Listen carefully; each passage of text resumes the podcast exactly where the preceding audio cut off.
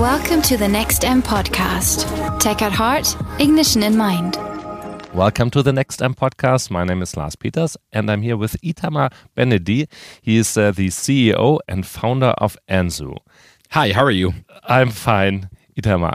Anzu is maybe not known for everyone. Uh, what does the company deal with? What's the idea of the company? So, we at Anzu do in game advertising. We're trying to basically help the big brands and agencies to look into the gaming and esports uh, media and to make it very accessible for them. So the way we do that, we integrate with the biggest games in the world. We work with games across uh, Xbox, PlayStation, PC, mobile, basically all the platforms. And we allow the game developers to convert objects inside the game into ad placement. And of course, to have full control over content, data, pricing, and etc. And the beauty here is that we grant easy access to the brands because we can basically sell and buy the media in a programmatic way. So we're an SSP, we're integrated into all the DSPs. So from whatever media buying platform the brand is using, we can um, run the campaign like within a few minutes. Wow, those were many information. Now we have to take this one by one. So Okay. let's let's start with the gaming part. Sure. So um, just to, to get a better idea. So let's let's imagine that I'm I'm a gamer or I would be a gamer. You probably are one. Do you do play games, computer games? Do you have any favorites? Yeah, so I'm actually not a gamer. My two partners in Anzu, Ben, our chief product, and Mickey, our CTO, are gamers. I come from an advertising background, and we're basically combining deep tech, gaming, and advertising in what we're doing. However, exactly gaming is like really on the rise. It's just growing uh, quickly or dynamically. Uh, there are so many people now getting involved into esports and gaming and whatever there is. So there's kind of a big market. And so far, there has hardly been any advertising in those games. Is that the point where you come in or where Anzu comes in, right? Exactly. So I mean, today gaming is basically it became the biggest entertainment platform, and it's actually also like a pop culture, right? Because those big games are brands by themselves. So we saw that on the one side, gaming and esports is growing very very fast, but there is a, like a, a lack of business model around advertising and around growth. So that's exactly where we're trying to position Anzu. And uh, what I can remember, like computer games are have been around now for 25 years or probably even longer. But uh, the discussion about having ads or advertising in computer games, I can remember was already a topic like 15 years ago.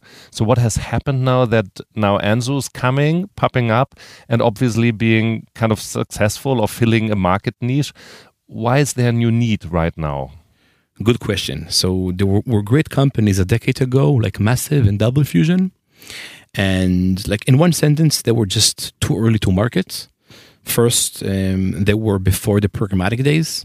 So now being able to run the campaign fully programmatic, fully automated, um, means a lot to how scalable this can be. But of course, there is a lot of more reasons. Another one is the rise of esports and game streaming. Back in the days, there was no business around that. Now it's becoming a very uh, hot topic with a lot of media budgets behind it. Um, another reason was that the tech wasn't ready back in the days.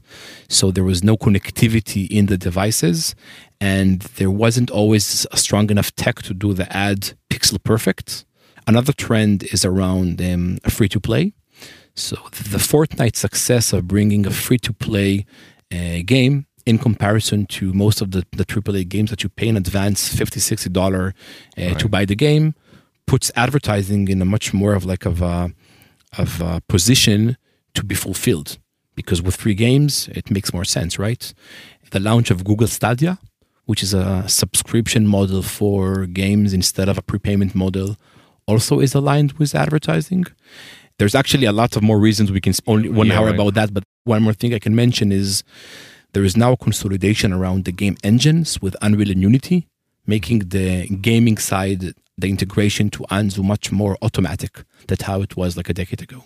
Okay, so well, obviously there is this need, and I can now follow it. I, actually, I was on your website, of course, just to get an, a better impression of what you are doing, and there was like this picture, like the before and after picture. So like there's a car where, where you would be like the speed driver probably, and the landscape around is kind of uh, well nothing really happening. It's like all grayish. And then, like, after there are like billboards and there's advertising.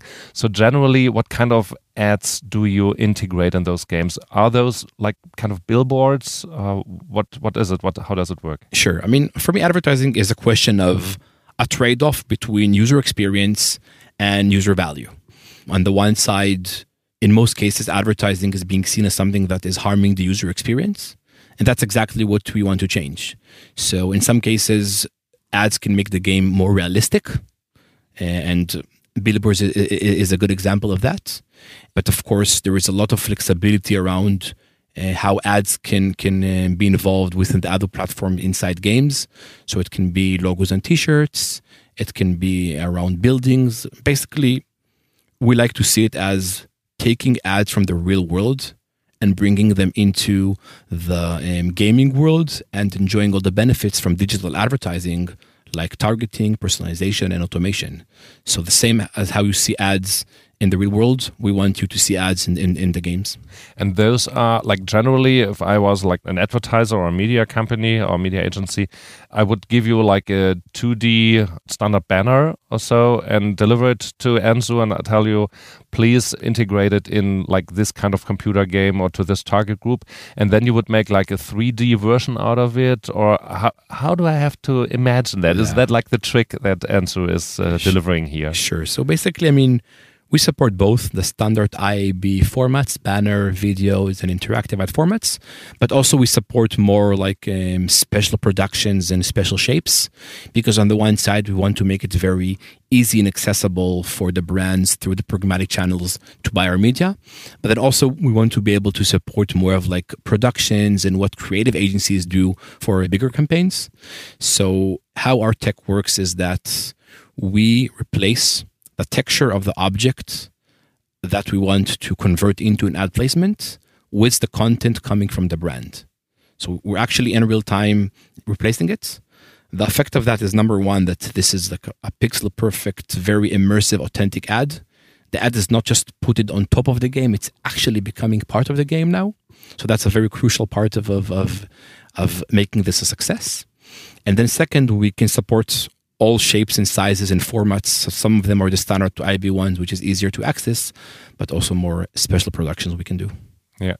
Okay. So how does it work like for those people who are programming those games? They have to keep in mind from the beginning that there need to be some spots or there could be some places uh, within the game that they could or that there could be some advertisements or um, advertisements. So how would you how do they think or how do they need to think from the beginning when they are developing such a game?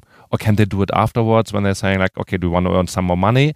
So here you need to insert spaces for advertising. How does it work? Sure. So the beauty in Anzu is the automation and the ease of use.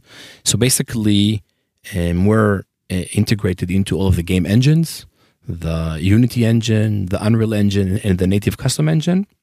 And basically, we allow the game developer before the game is built, after the game is built, whenever he wants, just to choose the objects he wants to monetize and to decide like if it's going to be a video or a banner and what content to approve.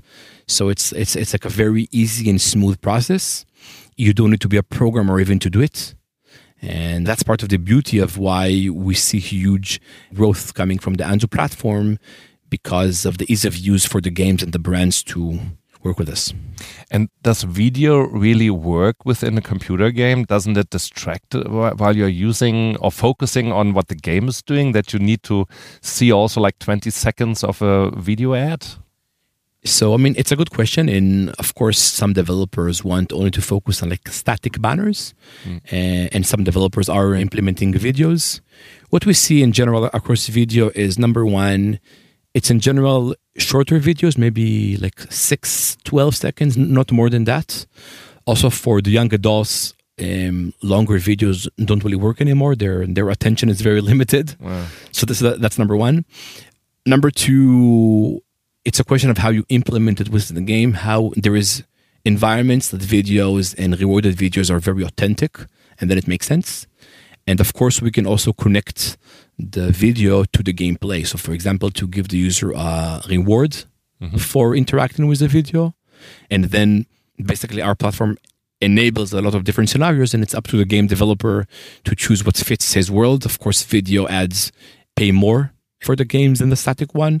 So it's the same trade off between the user value and the user experience. And then some games choose one and some choose the opposite. And we also see a lot of games trying, like in the beginning, only working with few placements and only banners and only in few countries and only one game. And then as they get more confident from the platform, they implement more and more options. Right. But video, it is a big opportunity because like we see thirty dollars and even more of eCPMS uh, of coming from the brand. So th- there's a big revenue opportunity here. But of course, to do it right and not to harm their experience is the key here. Yeah, right. So that the users or the players still do have fun uh, and enjoying the game and also taking in, of course, the ads. So it's important that you are connected to the internet, otherwise, everything will not work. You mentioned it before. People either buy a game, a computer game, for 50, 60 euros or so, then it's probably ad free, or they would play it online. And if they are playing it online, then you have the opportunity to uh, insert the advertising, right? So the connection to the internet is crucial. Yes, but maybe I'll give two important comments here. Number one, we support a scenario of like um, connectivity lost. So, for example, we can uh, keep in the back end some ads, and if now for a few minutes or even almost an hour there is no internet, we can still serve uh, the ads. But most of the games you, you need the internet to play the games, right? So, Right. so it's not really um, something that's happening a lot. That's uh, number one. Number two, we also see a lot of ads in games that you pay for the games. And our vision is basically to make those games cheaper and more affordable and to open them to more markets. I mean, the power of the internet is like making the world more connected. And in the video market business, there's still very good games that are only offered for a very small portion of the world. Because, they are so expensive. Exactly. So if we can help the, these game developers to build a business model from advertisement, we see a real opportunity to make these games more cheaper. And I'm not sure if two or five years from now, people will pay for games how much they're paying today. They see Fortnite, and that's a free to play model. And I predict there's going to be a trend of moving into more uh, free to play versions or cheaper cheaper versions of the games. And that's why advertising is spot on for that. Yeah, that makes completely sense because then you also can try a game if you really enjoy it or not, if you don't have to invest so much money. Exactly. How much information do you have on those gamers when you want to deliver the advertisements? Do they have to log in? Do you get like third party data as well? Can you connect to other platforms to really deliver those gamers that the advertiser would like to have? Okay, so first, I mean, it's important to mention that you know, advertising and digital advertising is a lot about personalization and targeting, and the more people see the ads as content we want to consume and less as ads, then the ads will do a better effect. And for example, like a lot of the most videos on YouTube, like the most shown ones are actually ads, but done very, very right, very good. So we're doing a lot of different ways to make this very personalized and very targeted. But of course, there is you know GDPR and data rules. On the one side, we get data from the games themselves, and this helps us to be more relevant with our ads. Second, we are uh, integrating into all of the, the data platforms, like the big data platforms. That's the you know, the brands and the DSPs work with. Third, we'll, we're also having our basically data play. But important to mention, we don't collect data on the server side. Everything is done on the client, so that it's uh, aligned with like the, the GDPR rules. So trying to balance between keeping the privacy of the end users and still being able to offer something more personalized and relevant. So, would you consider yourself just as being another outlet, or that those computer games are just another outlet for companies who want to run ads on different channels, no matter if they are like normal written pages, or if it's like streaming content, or if it's gaming in that matter? Yeah. Is it more or less the same then, and it wouldn't matter because you're connected to the same uh, data management platforms and it does not really matter where you would reach out to to the game or to the customer. I mean, the way we look at that is that advertising is, of course, a very, very big business, more than two hundred million dollar a year. Gaming is also a very big business. It's it's bigger than the NBA and the NFL combined. But today, the overlap between gaming and advertising is very small. And the reason is that the big games don't show ads. And that's because they're, they're not happy from the user experience of how most of the ads are being shown today. But for games and brands to work directly, there is a lot of tech needed. How do you align to the advertising protocols from OpenRTB to DSPs to brand safety to ad viewability to brand lift to creative?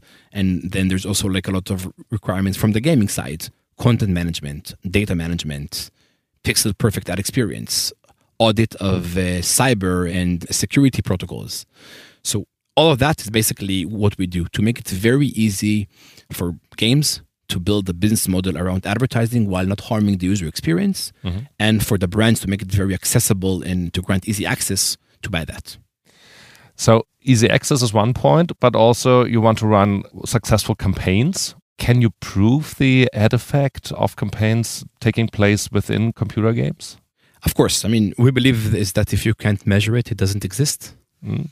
First, we launched the first ad viewability solution in the world for gaming and for 3D world gamings and for console games.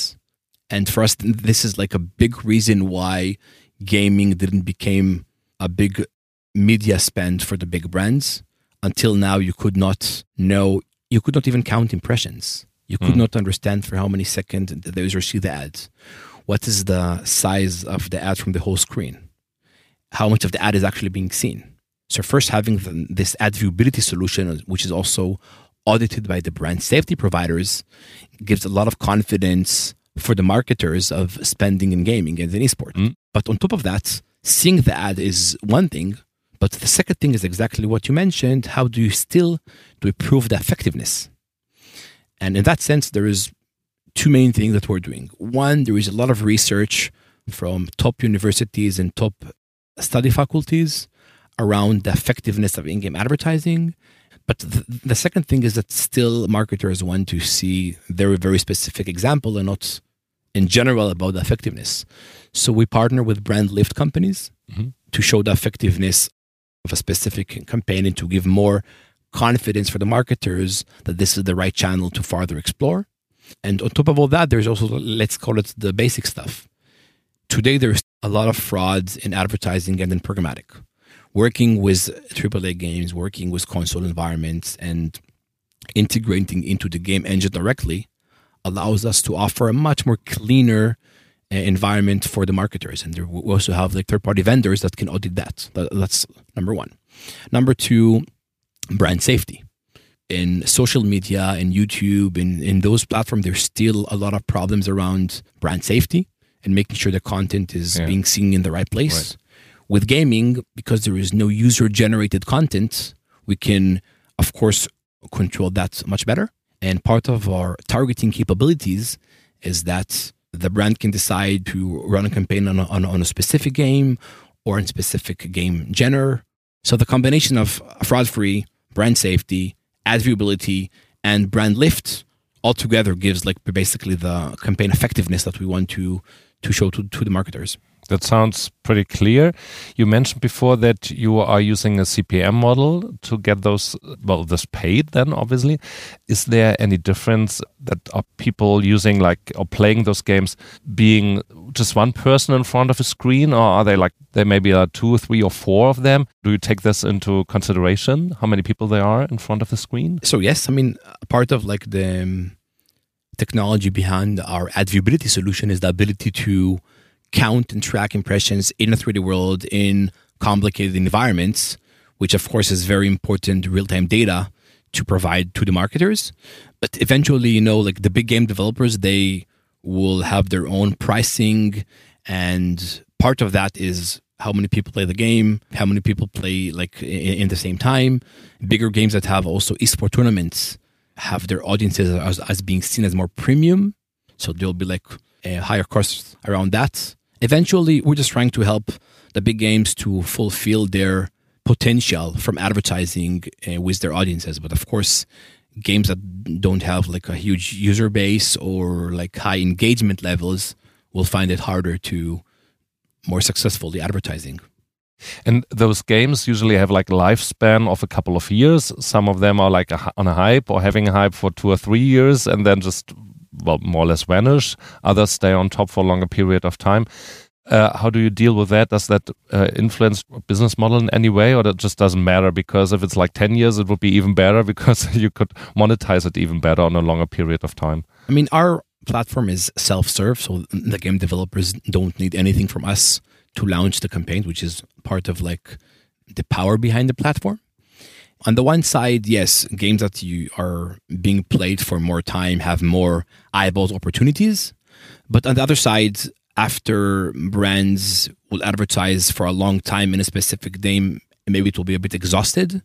So it's a trade off between the two, but it doesn't really impact our model because there is so many good games out there today and so many different platforms we support and so many different brands looking into gaming and esports. We predict that in the next year or two, every brand will have an in-house gaming strategy and we're exactly um, in the right place to help them to build that. So, what would you recommend any brand who wants to get involved into computer gaming? What should they do as a first step? How do you get connected to this world of gaming? Yeah. I mean, there is a big education piece around working with the brands around gaming and esports strategy. A lot of the marketers are not are not fully aware what gaming has become. So today, 86% of the people connected to the internet play at least one game a month. Mm. That's 2.4 that's 2.4 um, billion people. And a surprising fact is that it's both genders, all ages, all income level. So actually you can reach almost any person in the world through games. Of course that's the mobile games, the uh, console games, sport games, um, first party shooter games. Each game has a different audience and we help the marketers to focus on the right audiences. But the best tip I can give to the brands is not pre assume that they know who the gaming audience is, and more to look into the data. Mm-hmm. Then looking into the data, then you see how like attractive and interesting this is. I see gaming as the biggest untapped market from an advertising perspective. And then basically, once the brands are, are open to look into this direction, we can help them to build the best um, plan for them. And now you are actually working in an international field because all the gaming is international. You have offices in Germany. So where does Germany stand like in the game sphere and in advertising in those games today? Are we on track with all the other countries? Are we behind? Are we a good good pace? Yeah, I mean we're at a good pace. and, and, I'm also myself. I'm based in Berlin. Berlin ha has has become in the last few years one of the biggest hubs for gaming and esports for sure in the world, which creates a lot of opportunities for us to be based there. So that's like, you know, like the supply side. And from a demand side, the brands and agencies in Germany are becoming more and more open to uh, innovation, to look into gaming and esports. There is companies like ESL League that is doing a lot of uh, that basically is very trendy now, and almost every brand and agency heard about them which of course helps us to deliver our message. So companies like Twitch, ESL League are really educating the market and Germany and in general globally around gaming. And of course for us it's it's perfect to continue what they're doing and to pitch our product. Okay, so then we will see more about you and your company and the gaming market and the advertising within it. Thank you very much, Itamar Benedy, the CEO and founder of Anzu. Thank you for having me here.